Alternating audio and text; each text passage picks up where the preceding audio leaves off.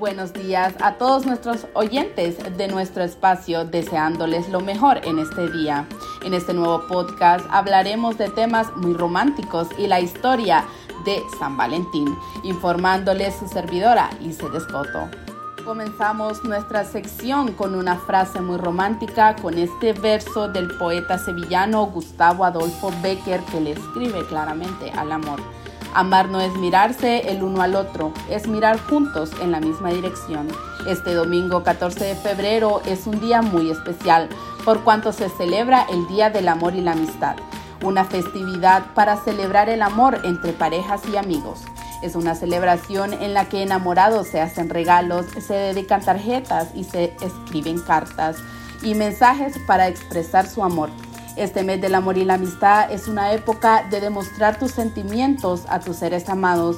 Y aunque muchos creen que es una festividad dirigida solo para las parejas, no se debe pasar por alto que también es un día para reconocer el valor de la amistad de aquellos que han estado contigo en las buenas y en las malas.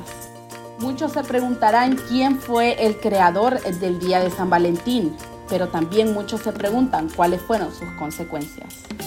Desde hace varios años en muchas partes del mundo se celebra el 14 de febrero, un día para honrar el amor, regalar flores o dulces y tener una romántica celebración. Sin embargo, pocos conocen realmente el origen de esta celebración y del sacerdote Valentín, que en contra de las órdenes del emperador Claudio II casó a varias parejas, exponiendo de esta forma su propia vida. Después de celebrar varios matrimonios, llegó a los oídos del emperador de las bodas secretas que realizaba Valentín, por lo que lo mandó a capturar luego de ser encarcelado y azotado. Tiempo después, Claudio decidió ejecutarlo un 14 de febrero del año 273 y enterrar sus restos en un lugar desconocido. Este lunes 14 de febrero se celebra el Día de San Valentín y la fecha es aprovechada por los locarios para incrementar sus ventas, situándose en lugares estratégicos para realizar sus ventas. Sin embargo, muchos negocios realizan sus ventas virtuales por redes sociales o páginas web, haciendo envíos a domicilios o centros de trabajo.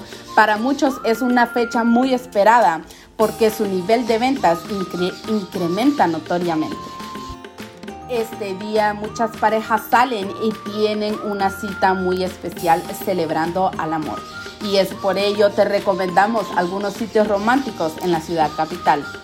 La Cumbre, este sitio está situado en el Atío. El restaurante La Cumbre abre sus puertas para las personas enamoradas, ofreciendo un lugar romántico y exclusivo. Por otro lado, a los amantes de las crepas, papas, belgas o waffles, les bon appetit, que está ubicado en la Torre Metrópolis en el primer nivel. El Picacho, que además de tener una vista impresionante de día. Ahora lo podemos visitar de noche. Aquí disfrutarás un momento diferente y además se saldrá de la rutina de San Valentín. Llegamos al final de nuestro podcast del día de hoy. Deseándole un magnífico día de San Valentín, un abrazo a todos nuestros espectadores para UMH Noticias en cabina, Lizette Scott.